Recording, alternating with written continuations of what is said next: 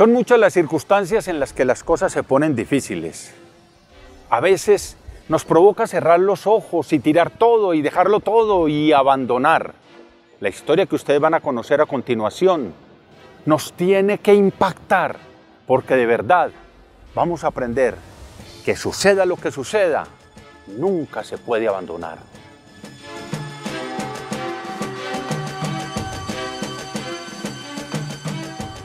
Bill Bradley se enamoró del básquetbol cuando tenía 10 años. Poseía una ventaja sobre sus iguales. Era alto para su edad. Desafortunadamente no contaba con un don natural para ese deporte. Era torpe y lento y no llegaba muy alto a saltar. Además, ningún aspecto de esta disciplina se le facilitaba. No fue fácil para él aceptar tan limitado desempeño y más cuando veía el talento de tantos otros a su alrededor.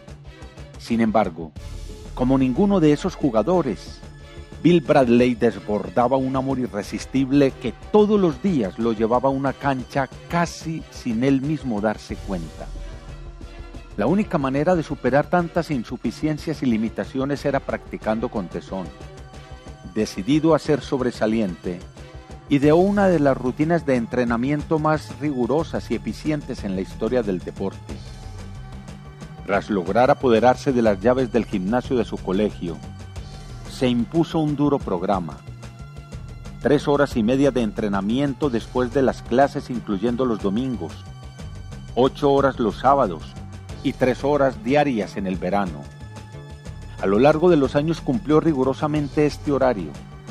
En el gimnasio ponía pesas de cuatro kilos y medio en sus zapatos para fortalecer sus piernas y dar más elasticidad a su salto. Sus principales debilidades, advirtió, eran el dribleo y su lentitud general. Tendría que trabajar en ellas y perfeccionar sus pases para compensar su falta de velocidad. Con este propósito ideó varios ejercicios. Se ponía anteojos y tapaba los lentes con cartón para no ver el balón mientras practicaba el dribleo. De esa manera se enseñaría a mirar siempre a su alrededor, no la pelota, habilidad clave para hacer pases. Ponía sillas en la cancha que representaban a sus adversarios. Los dribleaba una y otra vez horas enteras hasta dominar por completo esa particular forma de evadir a sus supuestos contendores. Dedicaba muchas horas a todos estos ejercicios, superando toda esta sensación que sentía de soledad, aburrimiento y sobre todo de dolor.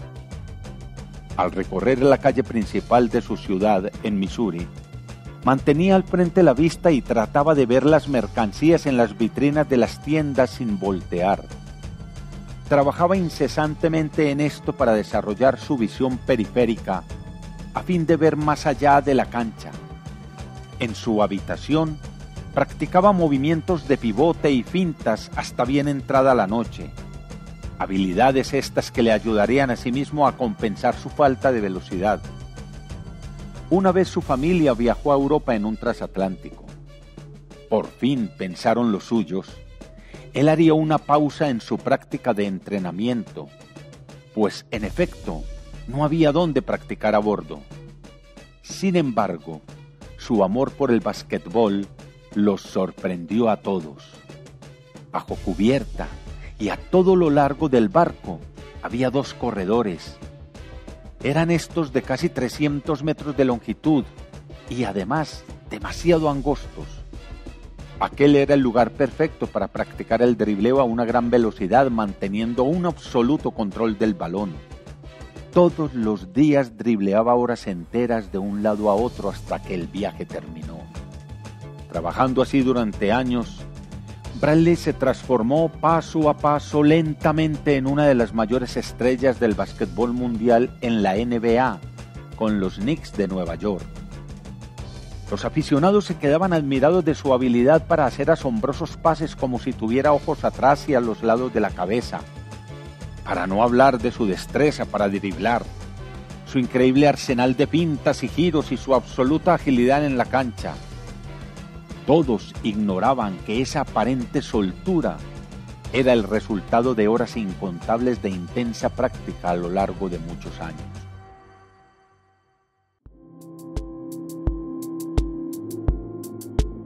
Si de verdad quieres llegar a ser una persona de riqueza, nunca permitas que te apoquen tus limitaciones.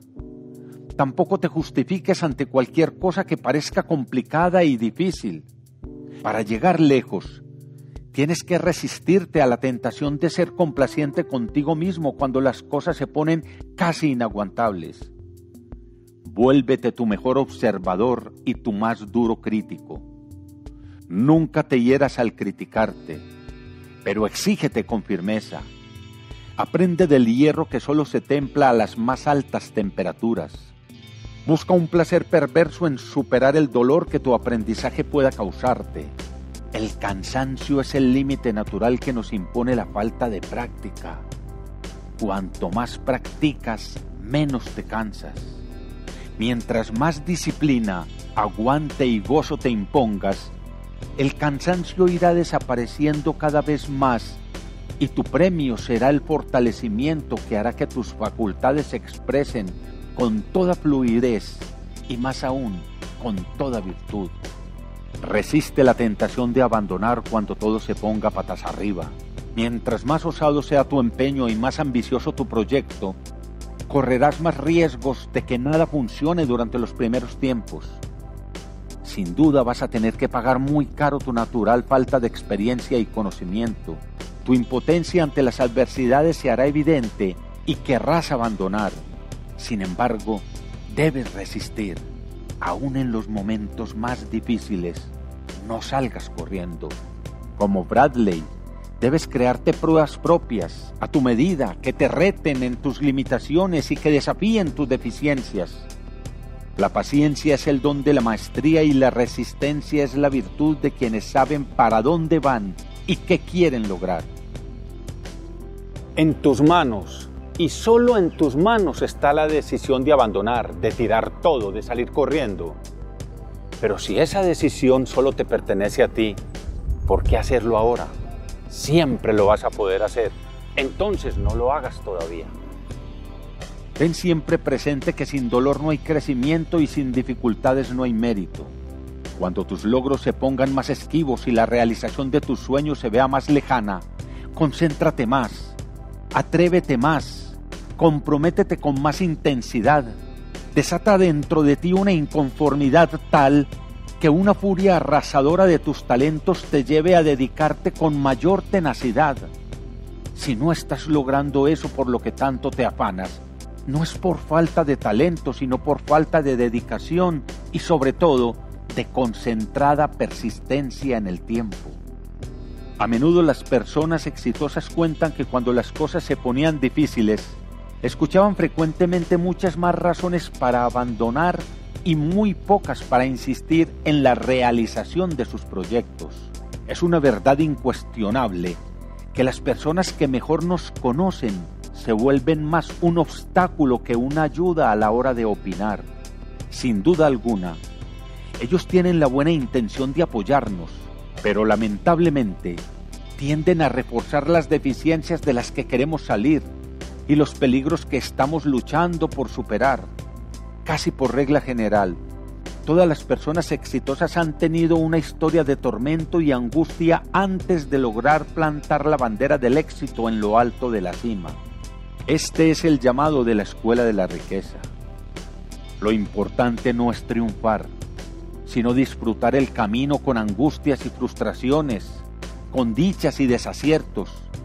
Lo que importa es lo que sucede a lo largo del viaje, la manera como nos transformamos cuando vamos creciendo y cómo nos vamos fortaleciendo poco a poco, paso a paso. Eso sí que es ser exitoso. No existe mayor logro que superar las limitaciones personales, ni mayor gozo que poder mirarse al espejo y reconocerse hoy más sólido desde adentro y más útil para el mundo. Mantén siempre presente que son los pequeños pasos que das cada día los que se acumulan para lograr en el tiempo el gran impacto que tanto te sueñas en tu vida, en tus proyectos y en esos imposibles que se hacen posibles gracias a tu convicción diaria. Si te gustó este video, únete a nuestras redes sociales, suscríbete a nuestro canal de YouTube, porque la mejor manera de atraer riqueza es compartiéndola. suscríbete, comparte.